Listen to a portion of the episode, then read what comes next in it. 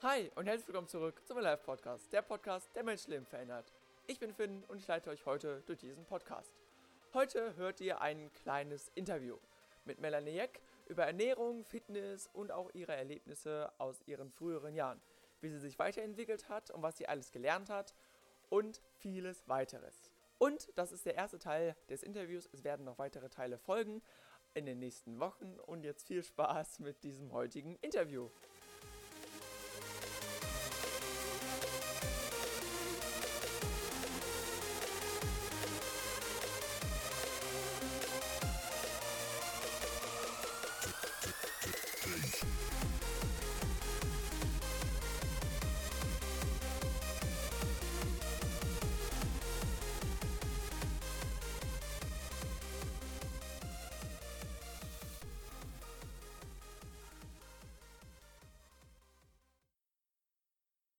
Ja, schön, dass wir jetzt hier sitzen. Ähm, ja, ich würde jetzt eigentlich Mama sagen, aber ich sage es einfach mal Melanie. Schon eigenartig, jetzt dich hier zu interviewen oder überhaupt zu machen. Und ähm, in unserem Podcast geht es ja um darum, Menschenleben positiv zu verändern und vielleicht auch mal alte Gewohnheiten abzulegen und was Neues auszuprobieren. Und weil du genau ja, dieselbe Vorstellung hast oder auch dasselbe machst, haben wir dich auch jetzt hier sitzen und wollen dich interviewen. Und ja, die erste Frage ist denn, wie geht es dir eigentlich so heute? Also, mir geht es sehr gut und äh, ja, du hast recht. Das ist äh, in der Tat im Grunde eine tolle Situation, finde ich eigentlich, äh, dass wir beide, ja, dass du mich jetzt quasi interviewst und ich bei euch im Podcast mitmachen kann, finde ich auch ja, eine ziemlich coole Aktion. Also geht es dir gut soweit? Mir geht es sehr Super. gut. Ja. Naja, ähm, Maxi hatte ich im Intro schon ein bisschen vorgestellt, schon gesagt, dass du Sport machst und dass du dich auch irgendwann angefangen hast, äh, mit Ernährung auseinanderzusetzen. Ähm, ja, wie ist das denn genau? Was hast du denn genau gemacht für Sportarten und wie ist das mit dem Thema Ernährung überhaupt passiert? Wie bist du darauf gekommen? Wieso hast du dich damit auseinandergesetzt? Ähm, ich glaube, ich, ähm, ja, Sportarten kann ich vielleicht mal ganz kurz aufzählen. Ich habe früher Leichtathletik gemacht und bin dann zum Handball gekommen. Ursprünglich wollte ich mal Volleyball spielen, aber. Nicht so funktioniert? Nee, weil ich äh, quasi zum, beim ersten Handballtraining war. Ich bin dort äh, durch eine Freundin hingekommen und ähm, ich war sofort, mein Herz war verloren. Also ich war sofort Feuer und Flamme und äh, von da an war ich nicht mehr äh, zu bremsen. Überhaupt, überhaupt ja. gar nicht mehr an Volleyball zu denken. So, und dann ähm, habe ich immer schon gesagt, wenn ich irgendwann mal kein Handball mehr spiele, dann gehe ich ja, laufen oder ich habe das ja immer schon zwischendurch gemacht. Und nachdem ja Michael, also mein dritter Sohn, dann äh, geboren wurde, dein Bruder, ähm, habe ich dann auch gesagt, so jetzt ist gut mit Handball, weil Handball, ich liebe Handball immer noch, wenn ich in der Halle sitze, schlicht mein Herz immer noch für Handball. Aber es ist halt auch ein sehr körperbetonter Sport und Du hast feste Zeiten, wo man sich festbinden muss, äh, weil du bist Teil eines Teams und du hast eine Verpflichtung dem Team gegenüber und der wollte ich auch immer nachkommen. Ja. Deswegen habe ich dann gesagt, ich gehe laufen, da kann ich mir das so einteilen von der Zeit, wie ich das möchte. Und natürlich auch, ja, erstmal locker und dann habe ich gedacht, naja, ist ganz gut, läuft ganz gut und dann auch leistungsbezogen. Und zu deiner zweiten Frage oder zu eurer zweiten Frage, oh, da muss ich echt lang ausholen oder weit ausholen. Ich sag mal, ich habe mich glaube ich, seitdem ich angefangen habe abzunehmen, oder damals war es ein Vortrag, den ich gehört habe von Hubert Schwarz, also falls der Hubert das immer mal hören sollte, liebe Grüße Hubert, du hast ganz schön was an mir angestoßen.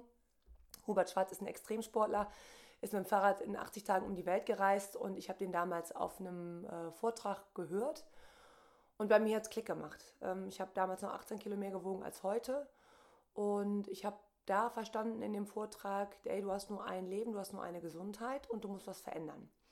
Und da fing quasi ein Bewusstsein oder ein kleines Bewusstsein an für Ernährung. Und aus heutiger Sicht würde ich natürlich sagen, ja, super, ich habe da einiges verändert und das war auch schon gut.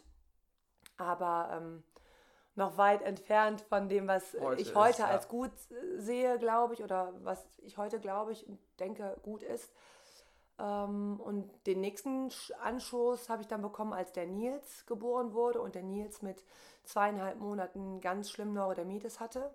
Also ich habe damals voll gestillt und äh, dem Nils ging es richtig, richtig schlecht und wir haben kaum geschlafen. Ich sah aus wie eine wandelnde Leiche. Und ähm, ja, ich habe mich dann ganz, ganz viel informiert, was kann man machen, was, was ist möglich. schulmedizinisch und auch aus naturheilkundlicher Sicht und habe mich dann für den naturheilkundlichen Weg entschieden und bin damals mit dem Nils zu einem Heilpraktiker gegangen und wir haben eine sogenannte Darmsanierung gemacht und das reicht ja nicht nur, wenn das Kind das macht, sondern das musste ich auch. auch machen, genau, weil er hat ja die ganzen Nährstoffe und alles, was ich gegessen habe, quasi über die Muttermilch äh, übertragen bekommen. Und da habe ich gesehen, was passiert, wenn du Ernährung umstellst und gleichzeitig dafür sorgst, dass deine ähm, ja, Darmflora wieder ins Gleichgewicht gebracht wird. Weil ausgebrochen ist das beim Nils tatsächlich nach einem Magen-Darm-Infekt, also eigentlich der Klassiker. Ähm, und äh, das hat dann schon einiges in mir gemacht. Und ja, der Knackpunkt oder dann nochmal zusätzlich, deswegen sage ich ja, ich glaube, das sind mehrere Dinge, äh, die das dann letzten Endes in mir ausgelöst haben, war, dass ich früher immer gefastet habe. Von ähm, Ascher, von Karfreitag, nee, andersrum, muss mal ganz kurz überlegen. Von, von wann fastet man denn immer? ähm, warte mal, weißt du es noch? Ich weiß es gerade echt auch nicht. Ich könnte jetzt mal eigentlich nachgucken. Das ist schon so lange her, weil ich es jetzt nicht mehr gemacht habe. Ähm, also Ostern, doch ist es so, von äh, Aschermittwoch bis äh, Ostern, Ostermontag. Ostermontag ist dann Fastenbrechen, genau. Und ich habe in dieser Zeit immer auf Alkohol und Süßigkeiten verzichtet und habe dann aber gemerkt, so nach sechs Wochen, zum einen vermisst man es dann nicht mehr, also ich habe es nicht mehr vermisst. Ähm, die ersten Wochen sind komisch, wobei auch da, ich hatte ja ein festes Ziel, ähm, war es auch nicht schwer, äh, dran zu bleiben für mich. Ähm, und dann ist es aber so, dass du denkst, okay, eigentlich vermisst du es gar nicht, ne? oder ich habe es dann nicht mehr vermisst. Und dann habe ich mir die Frage gestellt nach dem zweiten und dritten Jahr, nachdem ich das immer wieder gemacht habe und festgestellt habe, in den sechs Wochen geht es mir viel, viel besser als ja, vorher. vorher. Ähm, habe ich dann nach drei oder vier Jahren, ich weiß es gar nicht mehr genau, habe ich ja dann zu euch quasi im Urlaub gesagt, ich glaube, für mich gibt es nach dem Urlaub kein Zurück mehr. Wir waren nämlich gerade zu der Zeit im Urlaub, als Ostern war. Und ich habe äh, gesagt, ich glaube, ich möchte danach die Rolle rückwärts nicht mehr machen weil ich mich dann auch mit dem Thema Zucker und Alkohol extrem beschäftigt habe. Was macht das im Körper? Was passiert da? Was passiert in deinem Gehirn?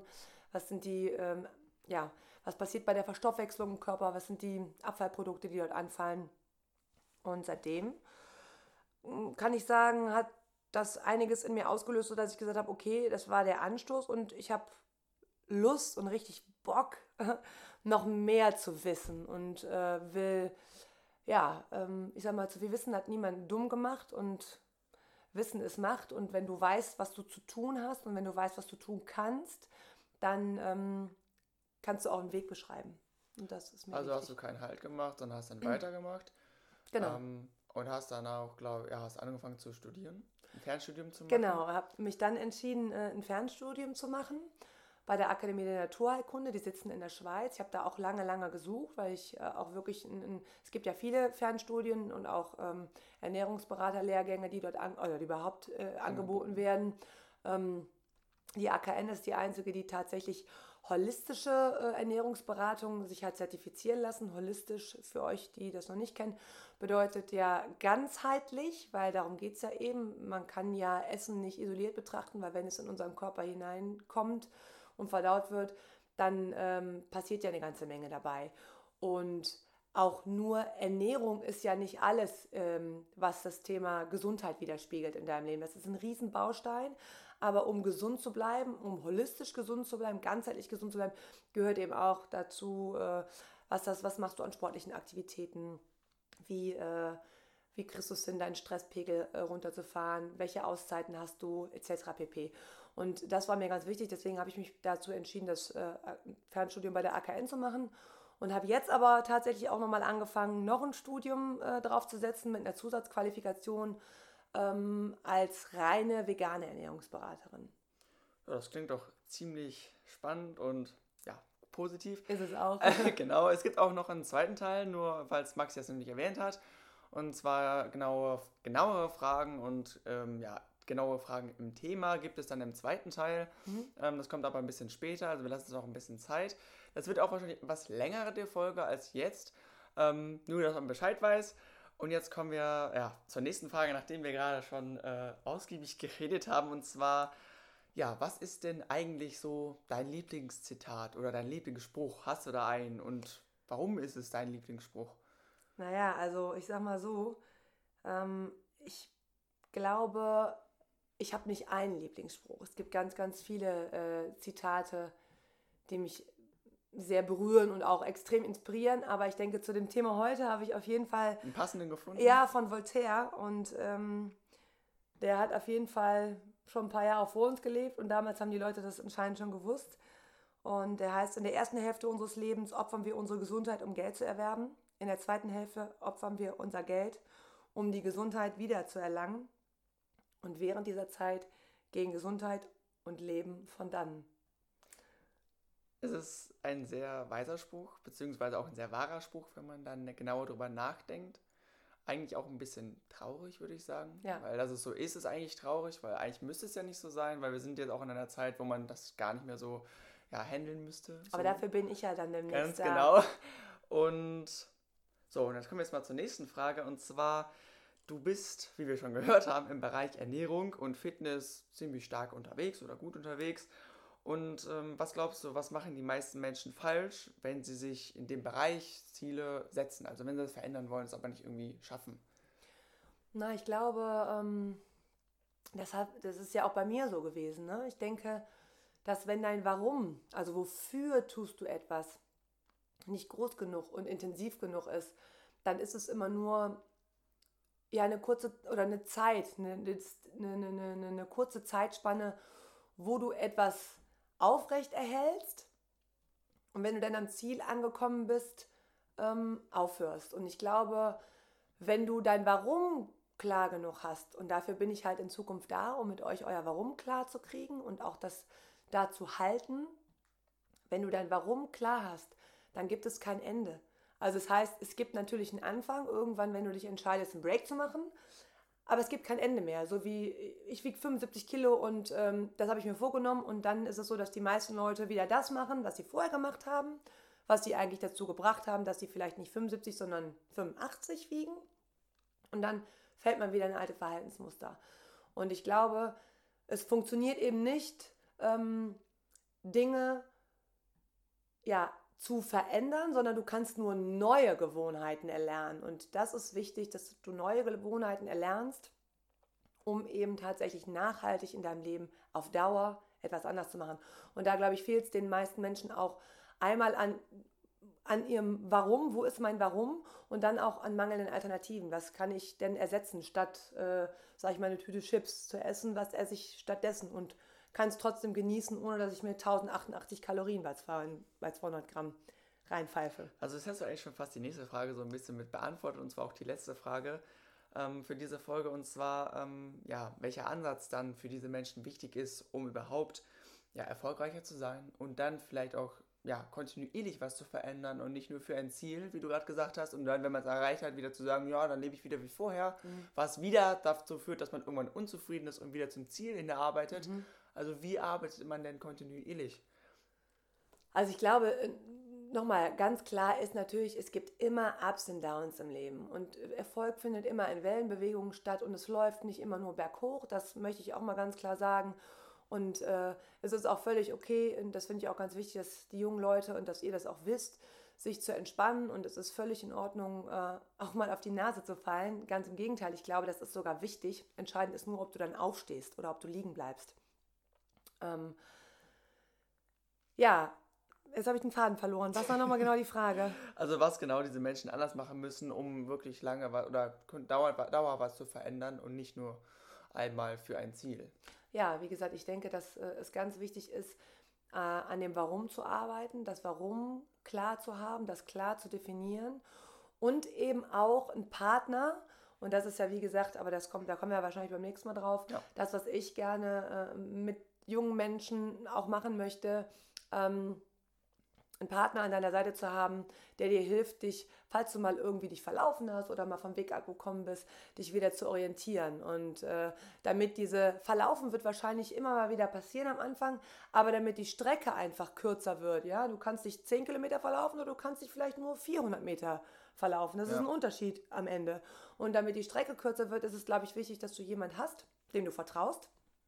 Äh, und der dir wieder ähm, den Weg zurück zeigt, wo du hin willst. Also mit darauf achten, so was man sich eigentlich als Ziel gesetzt hat. Genau, auch immer wieder mal dran erinnert und äh, auch nochmal mit dir reflektiert. Ist das wirklich gerade der Weg, den du am Anfang gehen wolltest? Äh, oder bist du noch auf dem Weg oder hast du dich schon verlaufen? Deswegen glaube ich, dass das ganz, ganz wichtig ist, dass du gerade am Anfang, um in der Zeit, wo du etwas verändern möchtest, also wo du wirklich aktiv daran bist, etwas Neues zu gestalten, bis du das verinnerlicht hast, bis du, bis das wirklich ein Verhaltensmuster wird, äh, ist es wichtig, ja, einen Coach, einen, einen Buddy oder wen auch immer an seiner Seite zu haben, der einem dabei hilft, weil letzten Endes ist es ja so, dass die Menschen deshalb immer wieder zurückfallen in, in die Verhaltensmuster, die sie über Jahre erlernt haben. Alles, was ja. wir tun, ist ja ein Prozess, den du lernst. Und was Neues zu lernen geht eben nicht von jetzt auf gleich. Das braucht auch seine Zeit. Und sich die Zeit zu nehmen mit jemandem, der dich an die Hand nimmt, ja, das ist, glaube ich, der richtige Schlüssel. Ja, dann vielen Dank schon mal für den ersten Teil und danke, dass du dir auch die Zeit genommen hast. Ja, gesagt, gerne. Der nächste Teil kommt dann auch in nächster Zeit. Ähm, Maxi wird, glaube ich, Endcard nochmal sagen, dass äh, von meiner Mutter oder Melanie das Instagram ist auch nochmal verlinkt. Und dann wird das nächste Mal auch ihre Website verlinkt sein. Ich hoffe, die ist bis dahin fertig. Genau, deswegen kommt auch der zweite Teil dann erstmal noch weiter hinten, damit wir auch noch mehr handfeste ha haben und ihr direkt auch euch informieren könnt, wenn ihr das wollt. Und ja, ich bedanke mich mal bei dir und dir ich bedanke mich Tag. bei dir. Danke und äh, ja, noch einen schönen Tag. Tschüss. Euch auch.